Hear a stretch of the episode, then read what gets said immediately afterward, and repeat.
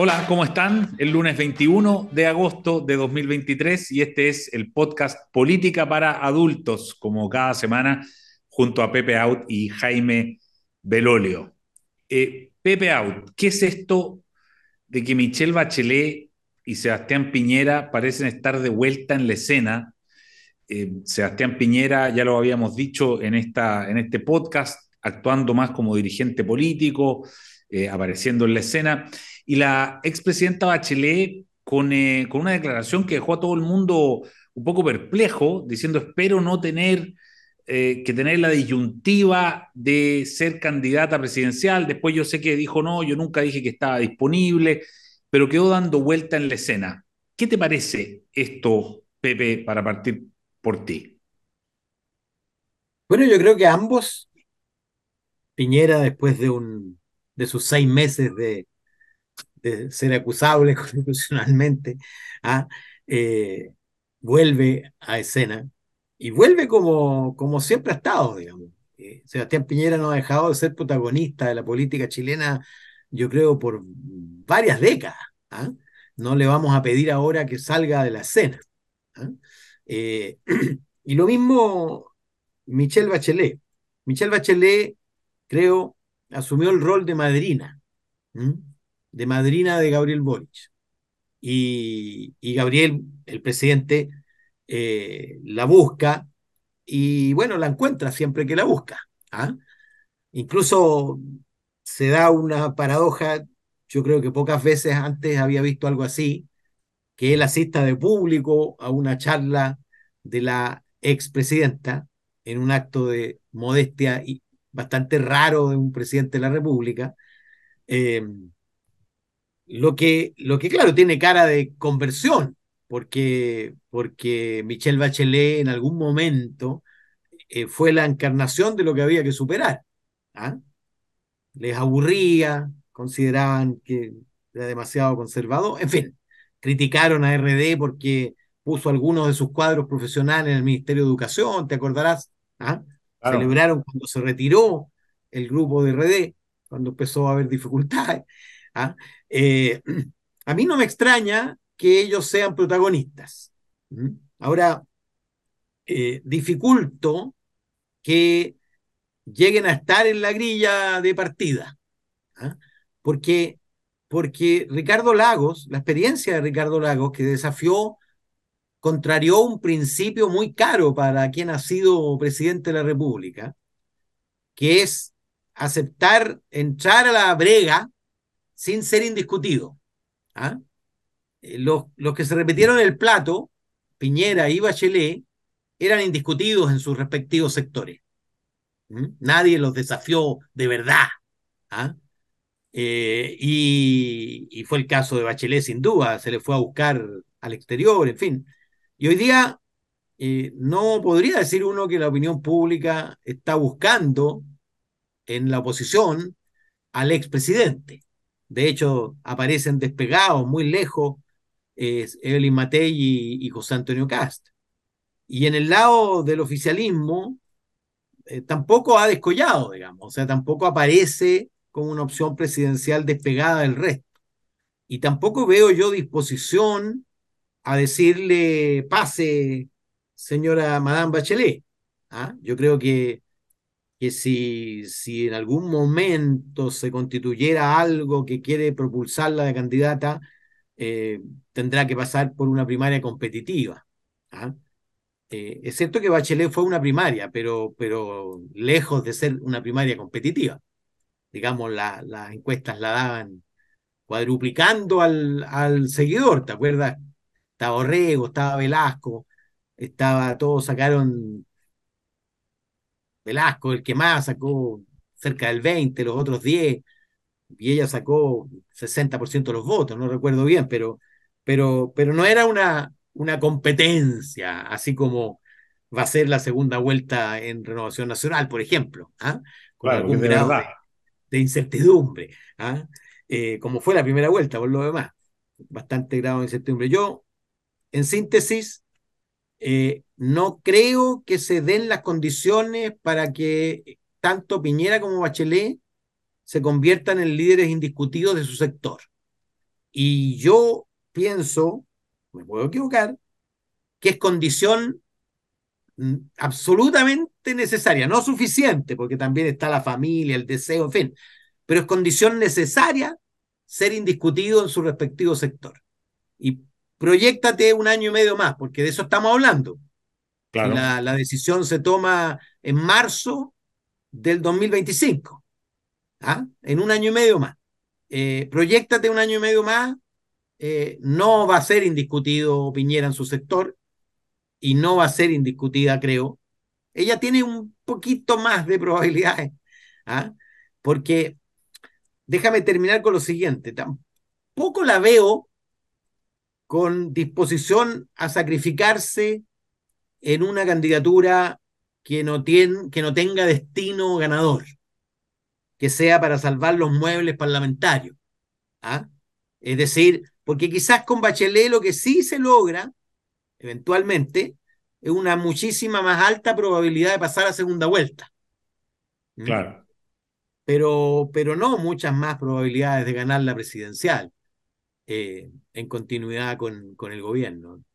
Eso lo veo más lejano y por lo tanto mm. no veo a la expresidenta jugando ese rol de pura sacrificio. De generosidad absoluta. Y sacrificio. Jaime, y ah. sacrificio, claro. Y Jaime, ¿cómo lo ves tú, Bachelet y Piñera de vuelta, entre comillas? Bueno, déjame partir primero por, por lo de Bachelet. Pepe ya lo decía, ¿no? Eh, por un lado, el Frente Amplio decía que lo que había que superar era a Bachelet, Lago, y para qué decir Frey y Elwin, digamos. Em, pero al mismo tiempo, yo creo que hay algo en Bachelet que ella quiere decir de alguna forma que ella fue la primera frente amplista. Es decir, que el segundo gobierno de Michelle Bachelet es el equivalente a este gobierno de Gabriel Boric. Eh, y al menos en sus intenciones no son tan distintos. Claro, el programa de gobierno de Gabriel Boric iba mucho más allá, pero lo que finalmente termina haciendo Michelle Bachelet es algo que el Frente Amplio votó en el Congreso a favor, tensionaron más y etcétera, estaban todavía en la lógica media absolutista de o todo o nada, pero finalmente terminaron avanzando en varias de las cosas que a ellos les gustaba. Y hoy día lo que han hecho también es administrar eso mismo. Varias de las cosas que se, allí se aprobaron son las que este gobierno hoy día quiere defender con fuerza. Por tanto, e-, era razonable que hubiera una, como una especie como de simbiosis ¿no? entre, entre el mundo del bacheletismo que es a la izquierda del PS, muy pegado a, eh, al Frente Amplio, que hacía la convocatoria y no le molestaba, digamos, a tener el Partido Comunista dentro, etc. Entonces, e, es como, comillas, sería una figura eh, como moderada dentro del Frente Amplio, como RD. ¿Ah? Y, yo creo que ella probablemente se siente un poquito eh, así también. Em, Ahora, a Bachelet le dio mal con las tres, o sea, perdón, con dos, no sabemos si la tercera. le dio mal con las últimas dos veces que ella ha dicho, voy a poner mi capital político a disposición. La primera fue para la franja de la prueba rechazo.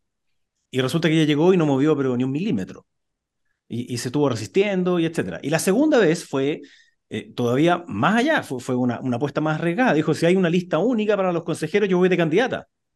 claro. A veces como que uno se eh, olvida de eso. Le faltó una, Jaime. ¿Cuál? apadrinó, amadrinó una candidatura presidencial.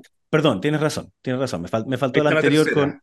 Sí, me faltó la razón. Y, claro, y, la cuarta tiene que ver ahora con la, eh, con la candidatura, pero en verdad dijo que no. Yo creo que una razón por la cual ella tiene, puede tener una, una opción extra, em, además de los bemoles que ya dice Pepe, eh, es porque no hay nadie dentro de la izquierda. Eh, las figuras hoy día de gobierno que, que han tratado de sonar como, como candidateables, falta todavía un año y medio, era Carolina Toá o Camila Vallejo. Eh, ninguna de las dos hoy día aparece con eh, alguna chance. En cambio, me pasa al otro lado, además de lo que ya he mencionado varias veces acá, de que el, presidente Piñera está en una lógica de ser buen expresidente y por tanto eso significa que no va a desaparecer de la discusión pública. Ahí se notaba una diferencia entre la izquierda y la derecha, porque eh, la, la, izquierda toma, salvo a Lagos que le hicieron eh, una muy fea, digamos, pero, pero después como que mm, mm, volvió a renacer el laguismo. A Michelle Bachelet lo ocupa como, como una figura de expresidenta eh, y, para reuniones, para una cuestión así, en cambio la derecha no, digamos, como que mantiene más bien la lógica de querer separarse. Hoy día José Antonio Cast y Sebastián Piñera tienen la misma evaluación en la academia y eso ha sido sostenido en el tiempo. Lo cual no quiere decir que la política tenga que pasar por lo que ya eh, hizo el presidente Piñera con Chile Vamos dos veces. Eh, y eso viene ratificado más por otra cosa, que es que hay las figuras de Chile Vamos que están punteando son otras. Eh, es Evelyn Matei y es además Codina, que tienen una alta evaluación y a la hora... Codina y Carter, sí, pero lo que que me refiero a buena evaluación. Después, si además nos vamos a como ya presidencial, Carter y Codina marcan menos porque ahí ya sí se lo lleva más José Antonio Cast y Evelyn Matei. Entonces, siendo así, eh, hay otros liderazgos que ya están dentro del mundo de la centro derecha y la derecha. Eh, falta tiempo, etcétera, ya sabemos todo eso, por tanto se ve mucho más plausible eh, que los candidatos o candidatas que vayamos a ver son los que hoy día marcan dentro del mundo de la derecha, y en la izquierda hay una sorpresa que todavía no sabemos, que podría llegar a ser eh, Michelle Bachelet, yo creo que es difícil porque obviamente el, último gobierno de ella fue, fue complejo, eh, ella salió afuera, eh, le ofrecieron de todo, le ofrecieron ser de la ONU, como contó el, otro día, y, dijo que no, entonces yo creo que es difícil que ella quiera bajar a, a, la, sobre todo las trincheras que hoy día está haciendo la política, particularmente si en la próxima campaña. Claro. Una, una, para que esto sea tenga alguna plausibilidad, em, hay un requisito y es que eh, se mantenga la constitución actual porque el texto de los expertos dice que solamente se puede ser presidente de Chile dos veces. No, no hay una enmienda hoy día que cambie eso y por lo tanto la posibilidad sería que se mantenga la constitución actual, es decir, que se votara rechazo. Y de hecho, la presidenta Bachelet en dos oportunidades en los últimos 10 días ha planteado tema de, de, líneas rojas que ella no podría aceptar o no podría aprobar una constitución que retrocedieran ciertos temas, etcétera, y da la sensación como que se estuviese armando un caso para defender un eventual rechazo. ¿Tú la ves en eso? ¿Tú ves a ella y luego al Partido Socialista? Eh, porque ya sabemos que el Partido Comunista y sector del Frente Amplio ya han dicho o ya están diciendo explícitamente que, van por el rechazo. Y, déjame eh, citar por último la, columna de Óscar Guillermo Garretón hoy día en la mañana, en la tercera, que precisamente habla de eso, ¿no? de, de, que, de quienes estuvieron por el apruebo hoy día al parecer se están pasando al rechazo. Eh, ¿Cómo ves ese, esa dimensión de, de, la contingencia, Pepe? Mira, no, yo, yo la veo más bien eh, intentando desincentivar a, a quienes impulsan particularmente las indicaciones que son, serían, podrían ser contradictorias con el, el aborto entre causales. ¿ah? Yo creo que ese es su foco. ¿ah? Eh, y claro, puede tener, eh, puede tener efecto. Yo creo que ella está todavía en el campo de los que quieren que se proponga un texto que le sea aprobable. ¿ah? Eh, el Partido Comunista está más allá, está más allá además porque tiene una corriente interna. Eh, es cierto que Hugo Gutiérrez está en, la bandeja de salida del PCE, pero, pero, pero tiene un vínculo con Jadwe y Jadwe tiene un, un sector dentro del partido importante eh, y por lo tanto ellos van a, van a madurar mucho la decisión. Ahora, eh, por algo el presidente los metió para adentro, barrió para adentro, como se dice, ¿ah?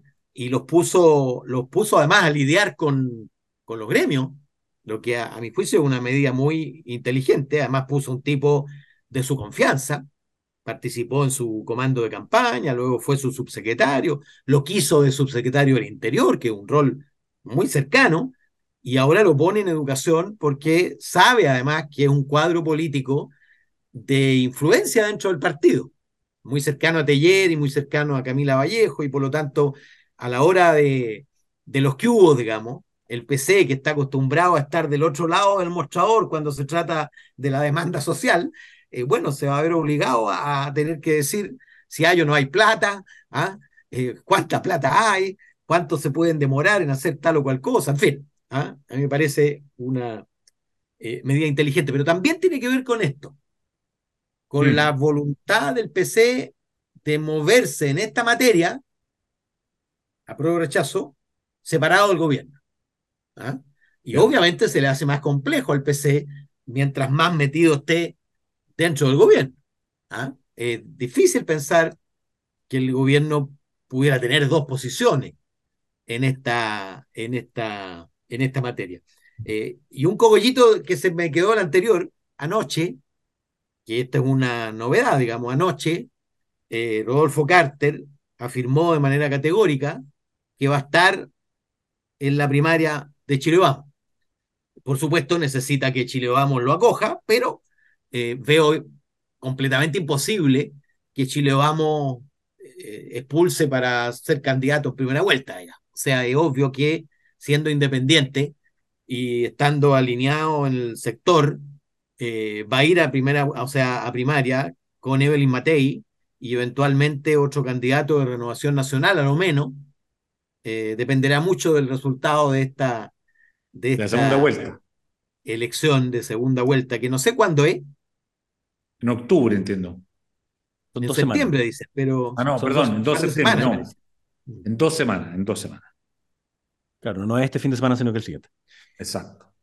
octubre, octubre, la segunda vuelta en, Ecuador. Em, de acuerdo, Jaime, ¿tú cómo lo ves el tema eh, de, la constitución, del plebiscito salida y, cómo eso está influyendo en mover las piezas eh, dentro de los partidos? A ver, yo creo que la, izquierda más radical está buscando excusas para bajarse del proceso. Eh, el Partido Comunista ya está con una pata abajo y una pata arriba, como, bueno, también ha dicho que iba a estar con una pata en la calle y una pata en el gobierno, o sea, es como parte de lo que va a hacer. Claro, sería como muy contradictorio que dijeran en algún minuto de ayer que va a dar libertad de acción, porque eso no existe dentro del PCD. Pero en la práctica es lo que está ocurriendo, ¿no? Cuando, cuando tú tienes a, Gutiérrez y otras personas más que van en esa línea, si bien no lo ha dicho así Carmona, ha sido muy crítico, va en la misma lógica. Mi impresión, eh, bueno, Ana María Gomuri, que, no, que es diputada por el PC, eh, o sea, está en la bancada del PC, claro, no es una militante eh, de trayectoria dentro del PC, pero lo hacen también justo en el límite. Entonces, mi impresión es que están tanteando terreno, están eh, entibiando el agua a ver si es que se puede o no se puede de repente tirarse el chapuzón, pero hay una parte buena de la izquierda que lo que quiere es bajarse y decir, nosotros necesitamos esperar otro momento constituyente como fue octubre del 19. Eh, y cuando eso ocurra... una parte buena, una buena parte. ¿ah? sí, sí, sí, sí. Perdón, lo dije al revés, sí. No, eh, En, mi opinión es la parte mala, pero, pero entonces es esa parte la que está esperando, digamos. Eh, y, Rodrigo Carmi y otros han dicho esta, esta idea, digamos, de, cómo lograr que se genere nuevamente una especie como de, de, de vuelta al estallido. Ahora, eso sería una cuestión extraña porque mal que mal volvería a ratificar la constitución actual en mi opinión, la constitución actual está superada en los hechos. Ese es uno de los problemas. Eh, ya tenemos problemas graves que están fisurados y que no se solucionan rechazando la otra. Em, hay que acordarse que, que Bachelet había dicho la vez pasada que la otra era no es perfecta, más se acerca a lo que siempre soñé. Entonces, yo no sé cómo eso cabe con la de los expertos, porque son súper, súper distintas, son radicalmente diferentes. Y, y, claro, cada uno iba poniendo su, su, su línea roja, y si se dan cuenta, esas líneas rojas antes, en la campaña del rechazo, iba acompañada de texto eh, y de ideas que estaban muy explícitas. Ahora no. Es de una interpretación salvo algunas indicaciones específicas que sí van, por ejemplo, en hacer incompatible la legislación actual eh, que ya existe, digamos, en, aborto tres causales. Eh, pero en las otras materias no. Eh, es como una interpretación. Y esa interpretación, en mi opinión, es que la siguen haciendo para decir así fue imposible, entonces estamos empatados. La primera fue una constitución partisana de izquierda y fue rechazada, y ahora esta es una constitución partisana de derecha y va a ser rechazada. Los chilenos tampoco quieren esto, vamos a tener entonces que esperar otro momento para hacer una constitución. Eso creo que es una incertidumbre gigantesca, es un error eh, que suceda así. Yo creo que necesitamos cerrarlo en diciembre. Eh, veo buena disposición por parte de algunas personas también del mismo Partido Republicano pero esto no puede ser solamente las fuerzas del rechazo, como algunos les he leído, diciendo, mire, con las fuerzas del rechazo estamos. Primero hay que acordarse que las fuerzas del rechazo fueron 62% porque había centro-izquierda. Eh, y de lo contrario, eso no funciona. Eh, y, ya demócratas y amarillos han dicho súper claro que eh, ellos no se van a subir a un carro de derecha, sino que tiene que ser una cuestión más amplia. Y por tanto se necesita que sea más transversal. ¿Hasta dónde? Tiene que ser por lo menos hasta el PS ahí es donde se tiene que hacer esa línea en donde se permita jugar dentro de esa cancha para luego escoger a los gobiernos que tengan su propio sabor, su propia dirección. Pero eh, hay varios que estarían felices con que se rechazara desde la extrema izquierda, a otros que dicen, mire, aquí la verdad es que después del estallido, perdón, después del plebiscito de salida, aquí no ha pasado nada, listo, se acabó y nos quedamos con la actual y todo fantástico, como si lo que está hoy día fuera fantástico, y en mi opinión simplemente no lo es. Pepe, como, como analista... Mi pronóstico, sí. mi pronóstico, Eduardo, es que a diferencia del anterior, donde tú tuviste transversalidad en el rechazo y uniformidad política en el apruebo. ¿ah? Es decir, estaba el oficialismo y la izquierda en el apruebo y había centro-izquierda, centro y derecha en el rechazo. Aquí la transversalidad va a estar en los dos campos, porque yo escuchando anoche a, Teresa Marinovich, me doy cuenta que va a estar con, va a estar con Gutiérrez. Es decir, las dos puntas, las dos puntas eh, se van a juntar en el, en el rechazo. ¿ah? Y, y, apostando de alguna manera, eh, los de Teresa Marinovich, a ese rechazismo duro de derecha, es decir, eh, no, este proceso está viciado porque fue generado por un movimiento ¿ah? de violencia y el, el ultraizquierdismo, es decir, esperemos mejores condiciones revolucionarias para hacer un cambio de verdad. ¿ah? Porque si cambia poco, después es más difícil, eh, es poco legítimo volver a plantear el tema del cambio eh, constitucional. Eh, y, eso hace que para que tenga alguna posibilidad de aprobarse la nueva constitución, yo vengo diciendo eso desde el principio, tiene que estar el corazón del oficialismo y eh, Chile Vamos y Republicano. Es decir, desde Cast a Boric. Si no está desde Cast a Boric, a ese, a ese fondo de rechazo de base se le va a agregar o bien la izquierda oficialista o bien los republicanos y no tienes constitución. ¿Ah? Porque a menos que, que, fuese un plebiscito sobre el gobierno de nuevo, ¿o no? Yo creo que eso es lo que plantean algunos como. Claro, es que es difícil transformarlo si el, si el gobierno no. Eh, eh, eh, son plebiscitos sobre gobierno cuando los gobiernos quieren algo, pero cuando no quieren, es muy difícil hacer el plebiscito. Claro, es mucho más fácil como ellos quieren no al gobierno. Claro, y, lo otro que iba a decir en eso, claro, es que, es que el plebiscito gobierno eh, supone que las personas que están votando van a decir, mira, voy a votar por la constitución que ahora ya no quiere el gobierno, pero no la va a querer como quería la de antes. O sea, la intensidad con la cual quería el apruebo, es o sea, ahora no se van a comprar un millón y medio de constituciones. ¿Ah? No, no, van a hacer esas cuestiones que hicieron antes, eh, más esa constitución móvil y otro, si es que quisieran bajarse o si es que estuvieran como en duda. Ninguna de esas cuestiones va a pasar. Entonces, la fuerza de el rechazo en eso va a ser distinta. Eh, no, no va a ser movilizadora.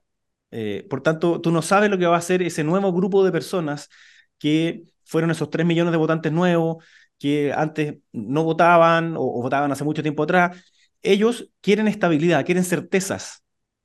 Entonces, la, posibilidad para que, esto sea aprobado, necesita tener varias de las cosas que están hoy día en la primera ranking de las encuestas, sin duda, y esas fueron presentadas como indicaciones, y eso es un punto que hay que hacerle check, Partido Republicano, bien, agarraron esa. Ahora, presentaron otras 390 indicaciones que, que pocos de ellos saben también defender por qué las presentaron, salvo algunas pocas. Y eso es un problema porque la próxima semana se empieza a votar. Y entonces la pregunta es, ¿qué cosa? ¿Van a dejarlas ahí para que las voten en contra los partidos de Chile Vamos para decir, mire, nosotros quisimos esto, pero la de Chita Cobarde nuevamente hace esto? ¿O sinceramente van a decir, vamos a sacar esas indicaciones porque en verdad quisimos hacer un punto y ahora queremos que esto se apruebe? O sea, a José Antonio Cast le conviene que se apruebe la constitución. Le conviene que esté resuelto ese tema. De lo contrario, va a ser difícil gobernar para quien sea el próximo gobierno. Va a ser complejo. ¿Cómo va a tener eh, las reglas a su favor? Si se aprueba la nueva constitución, las reglas van a estar a favor de quien le toque gobernar nuevamente, además de algunos cambios que podrían dar mejor gobernabilidad. Es obvio que van a haber grupos que van a estar en contra de la nueva constitución siempre, así como los hubo desde el origen de esta y después de la ratificación en el 89 y después de los cambios en, el 2005 y así, sucesivamente. Siempre van a haber personas que van a estar extra pacto, obvio. Entonces, no es que vaya a haber unanimidad después en, en, querer cumplir las reglas, no. Pero tú no necesitas esa unanimidad, necesitas que la política opere en su institucionalidad básica y céntrica con la institucionalidad y que no el Congreso se salte las reglas constitucionales, que los jueces empiecen a hacer política pública como ya vemos que están haciendo, y así sucesivamente. O sea, ¿qué, qué puede indicar que con una nueva eso vaya a cambiar? No hay ninguna certeza que vaya a cambiar de un día para otro, no es una varita mágica, no. Pero dotar de nueva legitimidad esas reglas que nos acompañen para adelante, sí lo es. Hay una fuerza que empuja eso. Si al final la constitución son reglas que decidimos comúnmente acatar, comúnmente aceptar y hacer valer. Y por tanto, yo creo que es necesario, eh, yo sé que varios que nos escuchan pueden tener esa duda de qué, qué es lo que pasaría si es que se rechaza.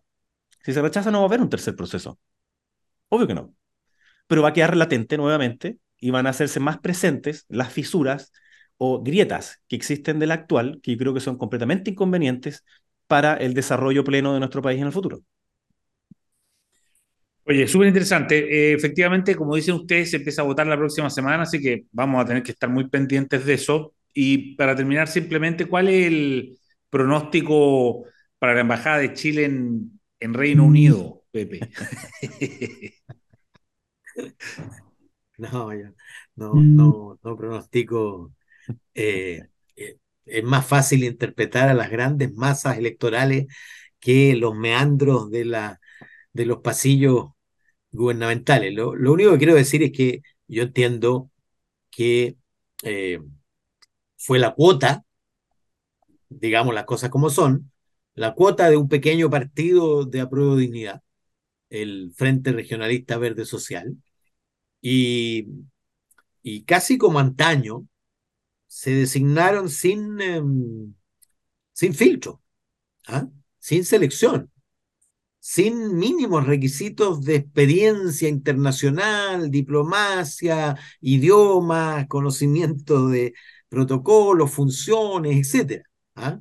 Ya habíamos visto eh, una presentación de credenciales eh, vestida de guaso, ¿ah?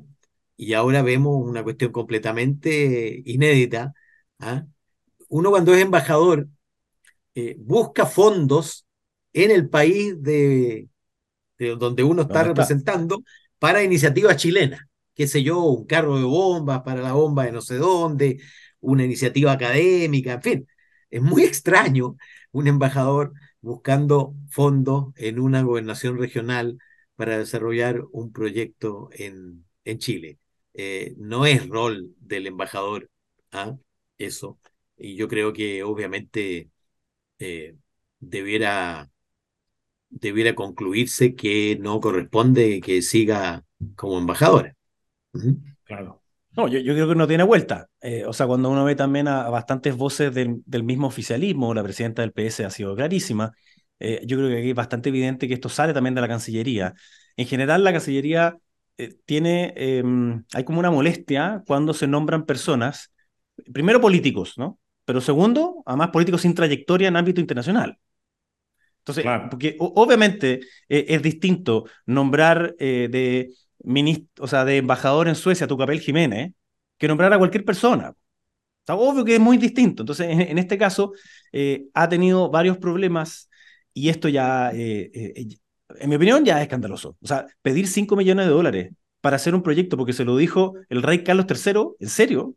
O sea, como que ya no, no, simplemente no, no, no, no, cuadra, digamos. No, eh, y además esos 5 millones de dólares lo que hay que hacer ahora es poder ocuparlos para aquellas personas que lo están sufriendo y pasando pésimo con el temporal. si no existen los 5 millones de dólares, ni siquiera han sido concedidos. Bueno, no, no, claro, pero si existieran, tendrían que ser ocupados, digamos, en los damnificados por el temporal y no, no, no para, para llevárselo a Inglaterra, digo. Claro. Está bien. Oye, como comentábamos fuera de micrófono, el, el, la broma de Meruanista, que es bien gracioso, eh, que, que, ponía ahí detrás de un árbol a Giorgio Jackson, así mirando la embajada del de, de, Reino Unido, eh, divertido, por lo menos sirvió para un buen meme. Pepe Auti Jaime del Olio, muchas gracias de nuevo por este capítulo chao, chao. de Política para Adultos. Hasta el próximo lunes. Gracias. Chao, chao. Chao. Gracias. El libero, la realidad como no la habías visto. Haz que estos contenidos lleguen más lejos haciéndote miembro de la red Libero.